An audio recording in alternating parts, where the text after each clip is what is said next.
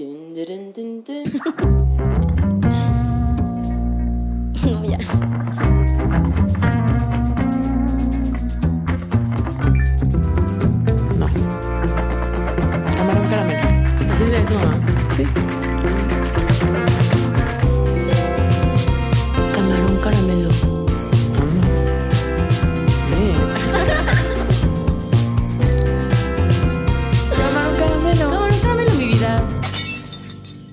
Hola Adriana. ¿Cómo? ¿Por qué me hablas así tan suavecito? Porque quiero que mi voz se escuche aterciopelada. No. Te digo otra vez hola. Hola. ¿Qué pedo? ¿Cómo estás? Bien, ¿y tú? Bien. ¿De qué vamos a hablar hoy? Pues es nuestro último capítulo. I see time to say goodbye. Na, na, na, na. Este es nuestro último capítulo y queremos como hablar de algún tema que englobe un poco varios temas de los que hemos hablado. Y mm, yo creo que vamos a hablar sobre cómo hemos aprendido a vivir sin miedo. No sé si es algo que hemos aprendido. Sí, no. Creo que sí nacimos un poquito así. Fue algo que las dos descubrimos, que las dos tenemos como, ay, creo que vivimos relativamente sin miedo, porque todos tenemos miedos y claro que tenemos inseguridades, pero más bien fue algo que fuimos, fuimos descubriendo en base a las cosas que hemos vivido y las decisiones que hemos tomado. Pero está cagado, o sea que, ¿cómo? Porque cuando decimos así como, ah, las dos vivimos sin miedo, está caga- cagado porque podrías pensar como desde algo tan inútil como, ah, no tuvimos miedo de echarnos de paracaídas, aunque eso, eso no pasó, pero no tuvimos miedo de hacernos un tatuaje, hasta no tuvimos miedo de ir en contra de todas las reglas de nuestra comunidad y arriesgarnos a perder a nuestras familias. de que es súper denso. Pero, ¿qué tal? O sea, siento que está, está cagado verlo desde ese punto. Como, ¿cómo no tenemos miedo de coger, liberar nuestros cuerpos, sea el proceso que tenga que ser? Hasta no tenemos miedo de, pues sí, enseñarnos como somos a gente que sabes que no te va a aceptar. Ok. Bueno, tú, tú sabes que yo soy como un poco más... Me cuesta un poco más a veces abrirme con, con gente nueva, pero sí, es, es que eso es lo que siento que es la diferencia entre tú y yo, como que no tenemos miedo, pero tenemos diferentes caminos para llegar a eso, ¿no? O Sí. sea, por ejemplo, como que yo tengo mis maneras como muy tranquilas y muy, este, según yo, como sin, sin estorbar a nadie o sin, Claro. sin causar como una confrontación. Digo, las confrontaciones vienen a veces en la vida y también hay que, que agarrarlas y, y hacerlo, ¿no? Pero yo, yo soy como muy paso a paso, voy como que tomando ciertas decisiones, pero voy como que lento, así metiendo la idea por aquí, por allá, y, y en lo que menos la gente se da cuenta, yo ya hice algo que no esperaban que haga Sí, y, y que no estaban de acuerdo quizás Sí, con que haga. sí. Y tú tienes a veces como más, como, eres como más enérgica en, en decirlo en voz alta, ¿no? Sí, creo que ahí está la diferencia. Soy, es que yo soy demasiado. Sí, lo siento en el cuerpo y no lo puedo callar. Una vez te lo había dicho, Ah, ¿no? exacto, que como exacto. a mí me pasa mucho cuando sé que me estoy mintiendo o cuando sé que lo que estoy viviendo no me está gustando, ya sea como con un exnovio, o sea, o con una amiga o con cualquier situación, como que lo siento en mi cuerpo cuando yo no estoy cómoda, cuando no estoy tranquila o cuando no no va con mi verdad y tengo que hablar, o sea, sí, ahí en ese sentido sí soy yo mucho más como Y eso está muy bien, porque yo creo que todos lo sentimos en el cuerpo, pero quizá yo aprendí a reprimirlo, ¿no? Sí. O sea, igual nunca se me puede escapar, porque al final esas cosas y esas emociones te persiguen a Claro. donde vayas. Sí, o sea, sí siento que es algo chido eso que tengo yo. Sin duda creo que me ha llevado a donde estoy ahorita, de que laboralmente, con mis amistades, o sea, como en general está chido porque al final como que sí me siento como viviendo mi verdad, pero también hay, es un balance y sí en muchas otras ocasiones tal vez he actuado demasiado impulsivamente o como dicho cosas que no quería decir tal cual, ¿sabes? Por no pensar y por solo actuar, que es algo que tal vez tú tienes más, como pensarlo, esa paciencia, eso, eso. Yo no, yo no tengo paciencia. En mi diario una vez escribí, me urge tener paciencia. y eso creo que me describe perfectamente. Pues a ver, yo te quería hacer la pregunta como para entrar más de lleno en el tema. ¿Cómo te has dado cuenta a lo largo de tu vida que no tienes miedo? ¿En qué cosas lo puedes ver? O sea, la neta es algo que apenas como que entendí a lo- también con mi psicóloga. Mi psicóloga creo que fue la primera que me dijo, como Adri, es que eres una mujer de muy pocos miedos. Y hasta cuando me lo dijo, que esto fue como el año pasado, yo decía, como, ¿cómo? ¿A qué se refiere con eso? Y pues ya como haciendo cuenta de mi, de mi vida y las decisiones que he tomado, siento que todo viene otra vez desde esa como mm, búsqueda de lo que va contigo.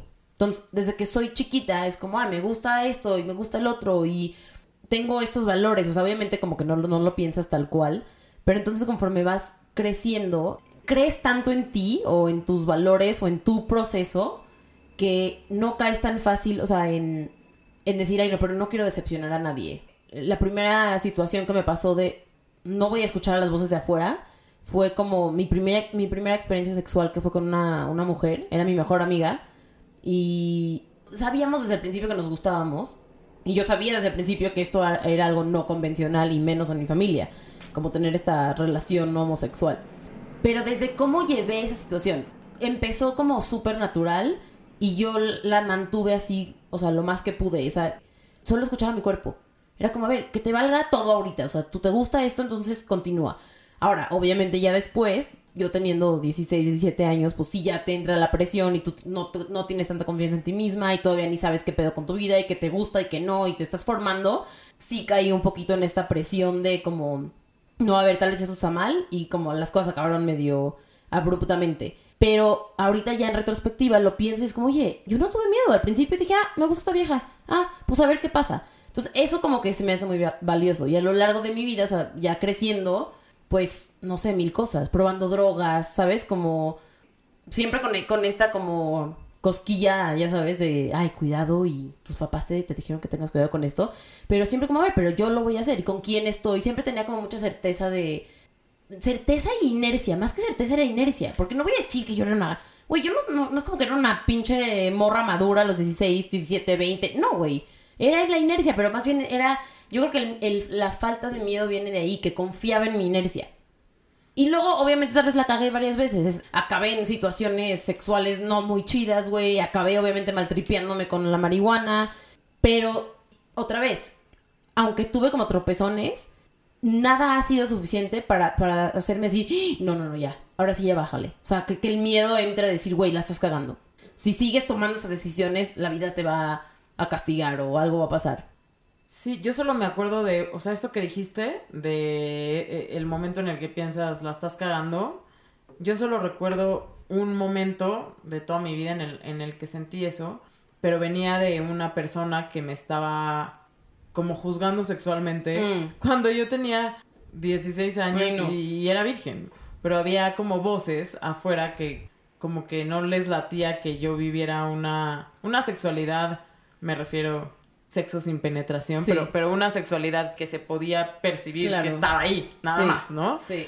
O sea, creo que también, o sea, ahorita me quedé pensando, como que ese, tus primeras veces que, que vas en contra del miedo, todo nace alrededor de tu familia, ¿no? Como las creencias que te enseñaron tus familia de que tus papás y tus hermanos, lo que ves en casa. Es como las primeras veces que vas diciendo, oye, pues mis papás me dijeron esto y esto y esto y esto, pero yo voy a hacer lo contrario. Siento que así empezó como también mi, por lo menos mi camino de, de no, o sea, de no tener miedo. Y eso lo continué toda mi vida. Estando en la universidad, cuando un maestro me estaba, sabes, como poniendo mala calificación, cuando yo sabía que el trabajo que entregué era el correcto. No, no, yo no tenía miedo de decirle, oye, ¿qué pedo? ¿Sabes? Como que este, no, no le tengo miedo a la autoridad, como que no le tengo miedo a alzar la voz cuando siento en mí que algo está correcto. Ahora, obviamente he tenido que pedir perdón un chingo de veces porque por lo mismo tal vez he hablado de más o he hablado incorrectamente, pero qué horror, pero la- literal la frase, prefiero pedir perdón que pedir permiso.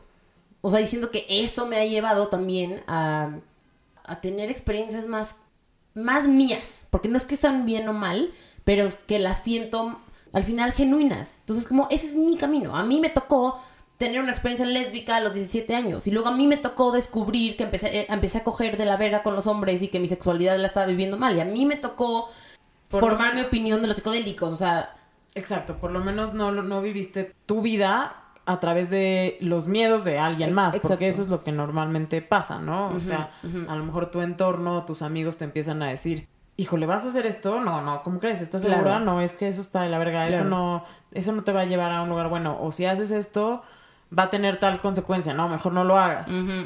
O sea, y yo siento que yo sí más rodeada que tú de un entorno social más Sí. fuerte, ¿no? O sea, en mi escuela y bueno, dentro de la comunidad judía de la que venimos, sí había muchas razones como para tener miedo, ¿no? Yo siento que en mi, en mi infancia y en mi adolescencia, a veces yo sentía que había un pero para todo. O sea, el deber ser muy claro y, y entonces cualquier como idea nueva, extraña, externa a lo que pensaba el grupo, sí siempre había como un, no, pero es que eso no, eso Claro. nosotros no lo hacemos.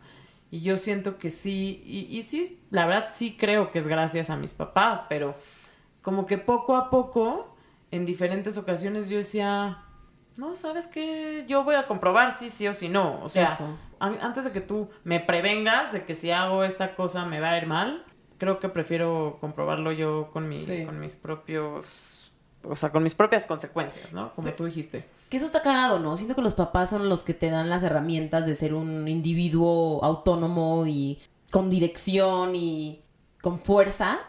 Y al mismo tiempo, cuando acabas siendo ese adulto que, que es autónomo, independiente, que toma decisiones propias, son los primeros que acabas decepcionando un ratito. Luego ya te aman, pero son los Luego primeros. ya te agarran la onda. Ajá, pero son los primeros que te dan ese, con lo que siempre hablamos, ¿no? La herida de abandono de que, ah, no, no, no, pero así no. O sea, sé independiente, pero no. Pero no tanto. Oye, no te dije tatúa, justo no te dije que no te tatúes. Justo te dije que Justo porque te te, vistes no. como rara. Sí, yo igual, o sea, como que sí fue como, híjole, justo esto de tener un novio que no es judío, híjole, no, ahí ya te pasaste de la raya. Exacto.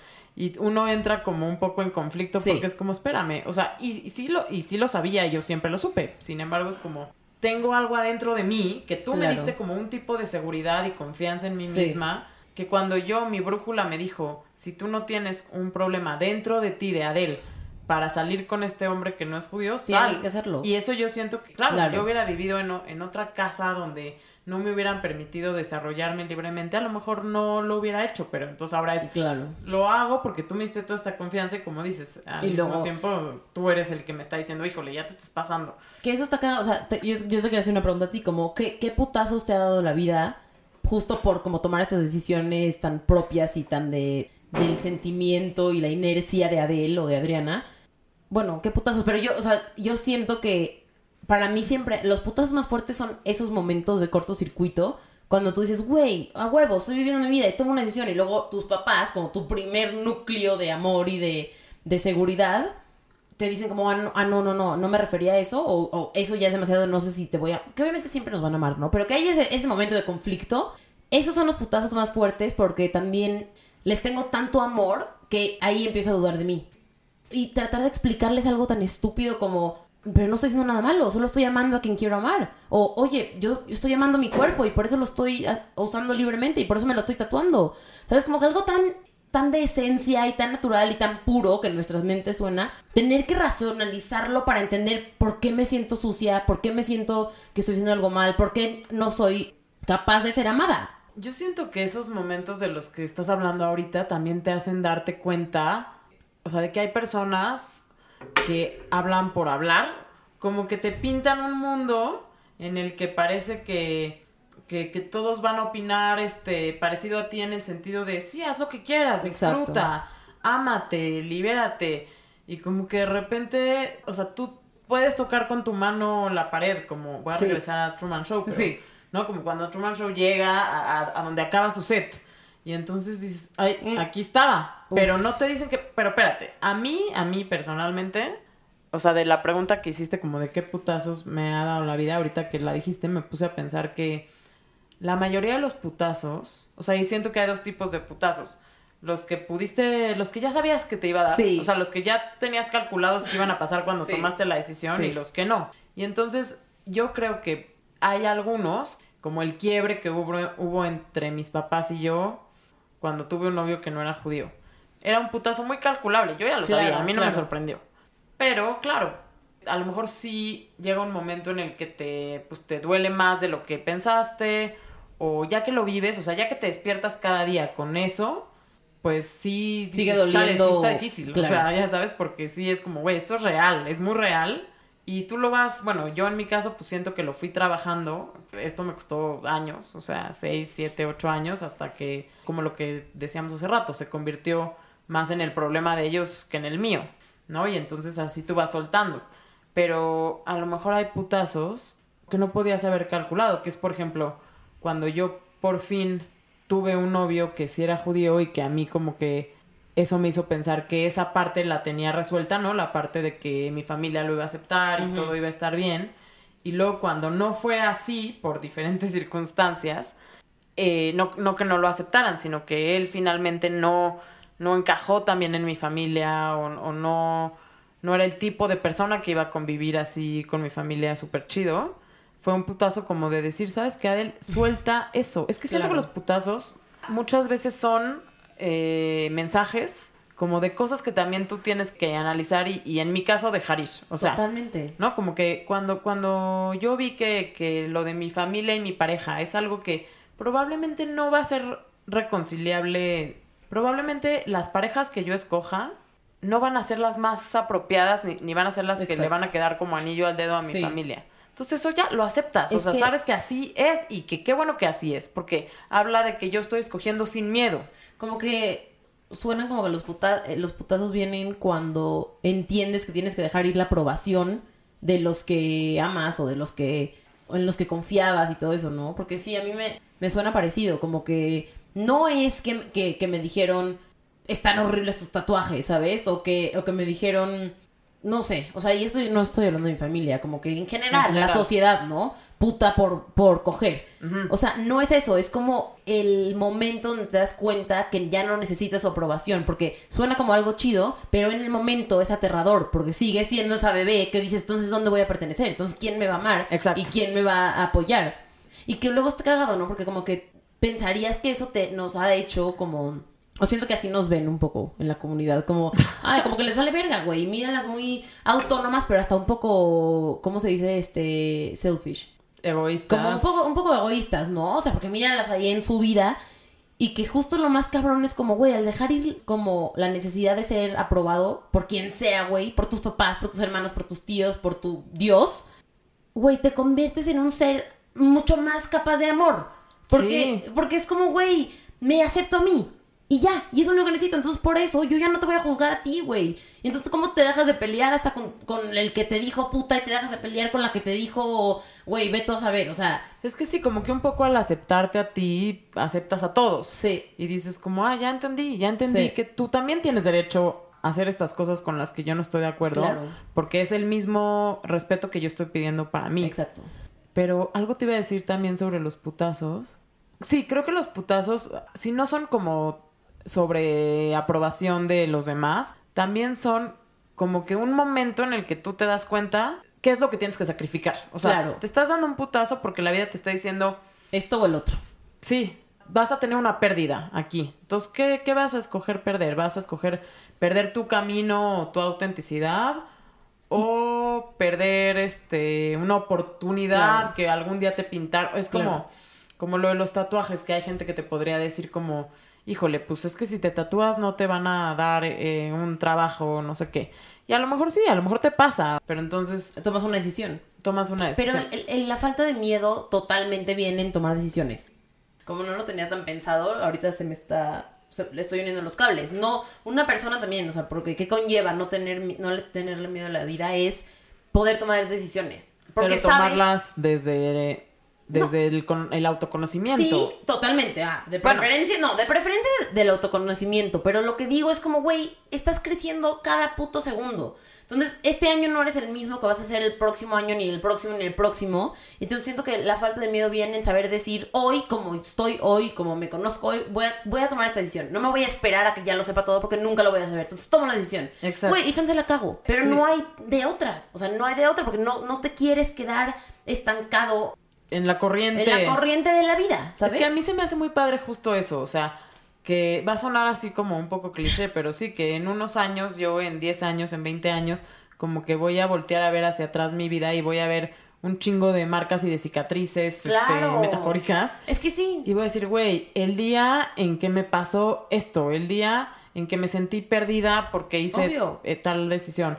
El día en que decidí aventarme al vacío. O sea, creo que si no vives eso... Porque siento que al final, güey, todos vamos a llegar al, al mismo punto, que es la muerte. Todos vamos a llegar a- allá. Es pensarlo así, como igual voy a llegar. ¿Por qué no tomar todas estas decisiones que me van, que van a hacer mi camino más, este, o sea, ya en retrospectiva lo van a hacer mucho más diverso, ¿sabes?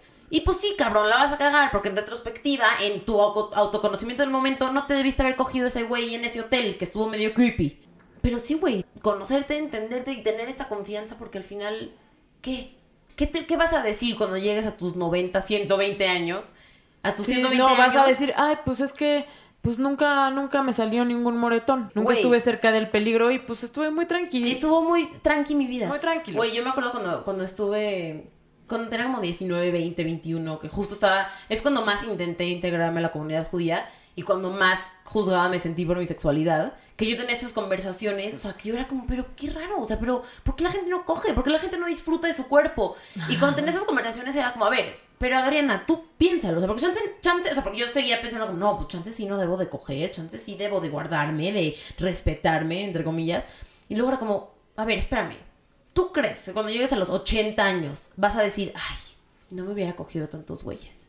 Güey, a los 80 años vas a decir, ojalá hubieran habido más güeyes, ojalá tuviera aquí más güeyes para cogerme, ya sabes, o sea, pero así para lo que sea, haciendo que te lo tienes que preguntar, ¿qué voy a pensar a los 80 años de lo que estoy haciendo ahorita? ¿Me voy a arrepentir? Sí, exacto. Como que sí dices, bueno, pero es que aquí la única que, que tiene control de tu vida eres tú. Claro. O sea, y entonces es muy fácil. O sea, eso yo lo he aprendido y creo que sí lo he aprendido con putazos en la vida.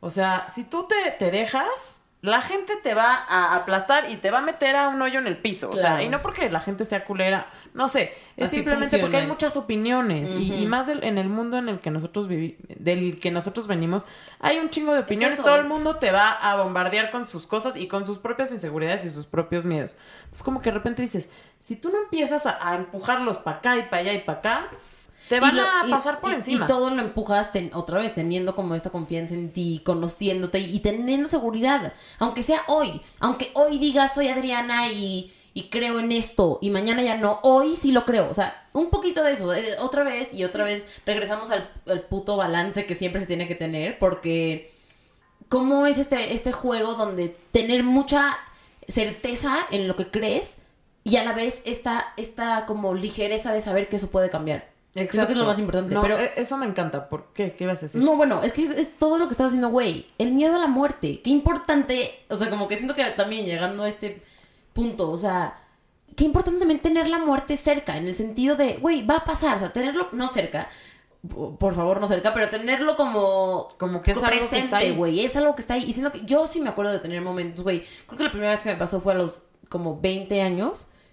Ve, ese es un buen ejemplo. Yo estaba en el coche con mis mejores amigos del momento, porque hoy ya no son mis mejores amigos, o sea, con una me peleé horrible, pero en el momento yo tenía la certeza de que era la gente que más amaba en la vida y que más me conocía, y yo estaba en una plenitud y una felicidad tan fuerte. Estábamos manejando, escuchando una canción, y me acuerdo que pensé, me podría morir, me podría morir ahorita. Y, y siento que eso lo llevo, o sea, lo, lo llevo conmigo porque ahí está la, la moraleja. No importa nada en retrospectiva. No importa si me peleé con ella. No importa si ya no los veo, ya no veo a esa gente. No importa si la canción que estaba sonando me da pena ajena ahorita, güey. No importa, porque es el momento. O sea, y es poder ver esos momentos como, güey, estoy plena. Y o sea, la vida se va a acabar. Entonces, ¿cómo la estoy disfrutando ahorita? ¿Cómo la voy a hacer mía? ¿Cómo, cómo la voy a vivir genuinamente? Sí, pero y siento que eso es lo que cuenta, o sea, lo que hablaste ahorita del balance, porque literal no tenemos control de nada. Entonces, ese momento a mí me gusta más que tú dijiste, me puedo morir ahorita, a el otro pensamiento que podría ser, ojalá que yo conserve a estos amigos toda la vida. Que, Y que yo era así, ¿eh? No creas. O sea, en ese momento me, me tatué una abejita que tiene que ver con esa niña que ya no me llevo, pero... Sí, pero, pero siento que es eso, o sea, como dices, una parte del no miedo es entregarte a la incertidumbre y decir, híjole, pues, no sé, yo voy a tomar, como dices, yo voy a tomar esta decisión ahorita porque a mí me hace sentido Claro, ahorita. Claro, porque Si lo después como... me arrepiento, A ver qué pasa. Está bien. Y siento que viene no tener miedo. No tener miedo de arrepentirse. Eso, ¿no? Qué chingón eso. Güey, yo, yo he tenido esos... He tenido momentos muy chidos. No, pero es porque, que huevo. Pues porque eso es lo que te va a dar también un aprendizaje. O sea, yo siento que yo sí he aprendido de los, pues sí, de los putazos o, del, o de los momentos donde digo, ay, pues chale, a lo mejor de esto sí me arrepiento, a lo mejor esto me causó dolor. Pero no importa, como que eso nada más te da más aprendizaje sobre ti Güey. misma. Y ahora que lo pienso, yo nunca lo había visto de esta manera, pero como la represión que te mete la sociedad, ya, ya sea tu comunidad, tu familia, la, la sociedad en general, güey, mucho viene del arrepentimiento. O sea, como si te amenazan mucho con no te vayas a arrepentir, no te Ah, hagas sí. porque no te vayas a arrepentir, no cojas, güey, con tu novio. O sea, no pierdas tu virginidad porque no te vayas a arrepentir. Todo es como, no te vayas a arrepentir. Y ahorita que lo veo, yo como he vivido mi, vida es como, no me da miedo arrepentirme. O sea, y que no lo, o sea, lo digo cero como condescendientemente, güey. Y otra vez me, me han pasado putazos y lo que sea. Pero más bien, qué importante no tenerle miedo a arrepentirnos porque otra vez va con la misma idea de estamos cambiando todo el tiempo y es imposible no arrepentirse. Y, pero por tenerle miedo a arrepentirte y no actuar en base a eso, güey, te vas a quedar es- estancado. Y te vas a arrepentir de no haber hecho cosas de, de- de las cuales arrepentirte. Sí, es como, como si te estuvieran diciendo, y a lo mejor este es muy obvio como en el tema de los tatuajes, muy gráfico, como no vayas a hacer algo que te deje una marca Exacto, permanente. permanente. Y, y creo que justo en el tema de los tatuajes, que tú y yo lo hemos hablado, como que sí nos hemos dado cuenta que hacerte un tatuaje también es como una forma de, de dejar ir esas cosas y deja- de dejar ir cierto como perfeccionismo que de repente tenemos ante la vida, ¿no? Yo siempre que hablas con una persona que nunca se ha hecho un tatuaje y yo cuando no me había hecho ningún tatuaje, siempre es eso como, es que no sé qué me haría que quisiera yo tener en mi cuerpo Exacto. toda la vida. Yo, esa era mi frase. Y de repente cuando te haces el primero y no es perfecto, dices, ah, ya entendí, pues no, no es perfecto, como nada en la vida Como es perfecto. mi vida no es perfecta. ¿Por qué estoy poniéndole tanto peso a mi cuerpo, al cuerpo que me tocó para esta vida tan pinche corta? Sí. Que hasta ahorita ha sido cero perfecta, ¿sabes? Sí, no, me, me encanta verlo de esa manera. Sí, como que muchas decisiones en la vida siento que, digo, o a mí me gusta tomarlas así, no digo que, que yo esté bien y Sí. que todo el mundo lo deba hacer.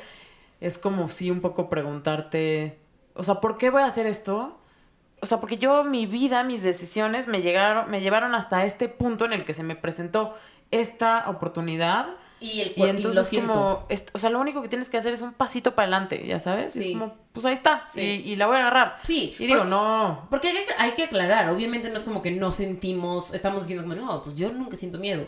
Más bien es saber agarrar tu miedo y caminar con él. O sea, porque hasta en esos momentos donde dices, ah, güey, me voy a hacer un tatuaje, güey, yo estoy cagada de miedo cada vez que me hago un tatuaje. Sí, y no, y, y cada vez que sales es, es como, híjole, creo que La no cagué. me quedó bien esta Sí, línea, no. no, mames, Sí. es un pendejo, no, sí, es- de que no, ahora sí ya la cagué. la no, cagué, yo le hubiera dicho que no sé qué. Ajá.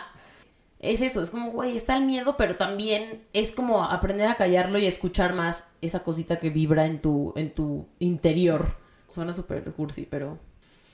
Pero bueno, ¿qué cosas chidas sientes que te ha dado como vivir así? ¿Estás bien? ¿Tú te sientes bien con tu vida y con no tenerle miedo? Mm. ¿Estás bien? ¿Estás bien? No, me ¿Cómo siento muy bien, me siento muy bien. Qué bueno.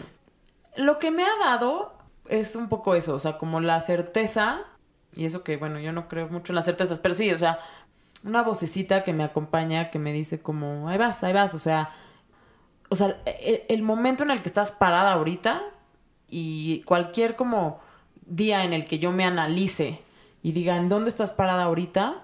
A mí me habla de tomaste decisiones por ti misma, o sea, no sé, no sé cómo, claro. como que... Eso te da como tranquilidad. Como que yo volteo a ver mi vida y digo, a ver, todo lo que tienes, o sea, dónde vives, Sí.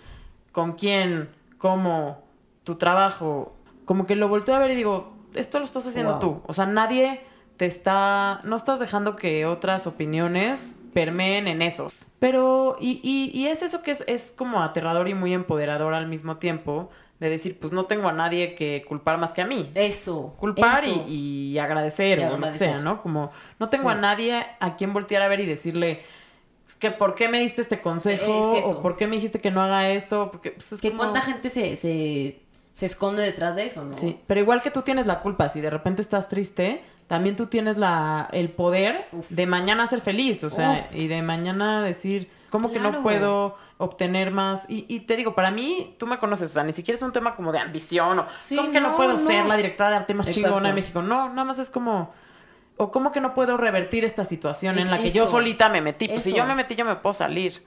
es ese empoderamiento de no depender de nadie. De no depender de nadie para ser feliz, porque yo soy la más de depender de mis amigas y depend... o sea, soy feliz porque tengo a mis amigas y, y, busco el amor y, amo a mi familia, pero es este balance hermoso donde entre menos dependes de ellos, más los puedes amar y más puedes permitir que te amen a ti, güey.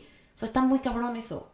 Y digo, uno tiene que vivir con que la gente se aleje cuando se necesita alejar o se alejen por las decisiones que tú tomas, pero también siento que normalmente y sobre todo los papás o tus hermanos, entre más te vean a ti como que disfrutando de tus decisiones, Y ser quien, claro. más como que les, les va a mover algo dentro de ellos, como decir, güey, vela, me da, me da Claro. gusto, me da como... Bueno, algo también que vino chido de tener, no tenerle miedo a la vida es hacer este podcast. Sí, exacto, porque además, güey, como lo dijimos el otro día, de que no tengo idea ya bien qué qué está fuera de, de mis palabras y quién lo va a escuchar. Y de repente no quiero ni saberlo, pero Claro. es como, pues ahí está. Güey, yo literal solo es- escucho los, eh, los episodios cuando me los mandas, como para revisar que ya así nos guste. Y, güey, hay muchas veces que no lo vuelvo a escuchar. O sea, yo no sé qué chingados dijimos. Y de repente hay alguien que me dice, güey, estuvo cabrón el episodio del sexo. Y yo como, a la verga, que dije? A la verga, seguro ya A lo la escuchó mi verga, primo". ya sabe que me cogí, No, ya. no, y deja eso. Seguro ya lo escuchó mi primo. No, y mi abuelo, güey, mi, mi tía ya lo escuchó. No, ya. Ya sabes, pero al final, mi otra Adriana que dice, a huevo, güey, no tengo nada que esconder. Pues qué, me vale verga. O sea, eso está chingón. Sí, y es que además, ¿sabes que Es muy chistoso.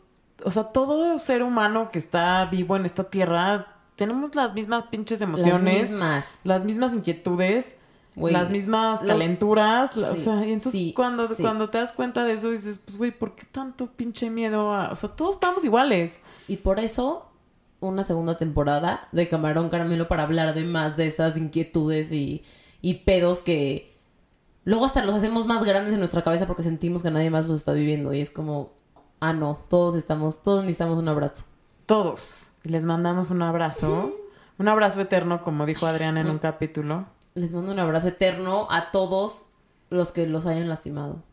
Eh, pues sí, esperen la segunda temporada y muchas gracias a los que nos escuchan. Sí, gracias a los 76 seguidores que tenemos. No, 76 seguidores En Spotify. Spotify. No, pero nos encantaría también, este, si alguien por ahí que esté escuchando nos quiere escribir al Instagram Camarón Caramelo Podcast y nada más así como para cotorrear o decirnos lo que opinan o decirnos Sí, algún tema que que... valemos verga, lo que sea. También. Igual de honestas que somos, aceptamos la misma honestidad de ustedes. Exacto pero a huevo. Gracias. Gracias. ¿A quién le estamos hablando?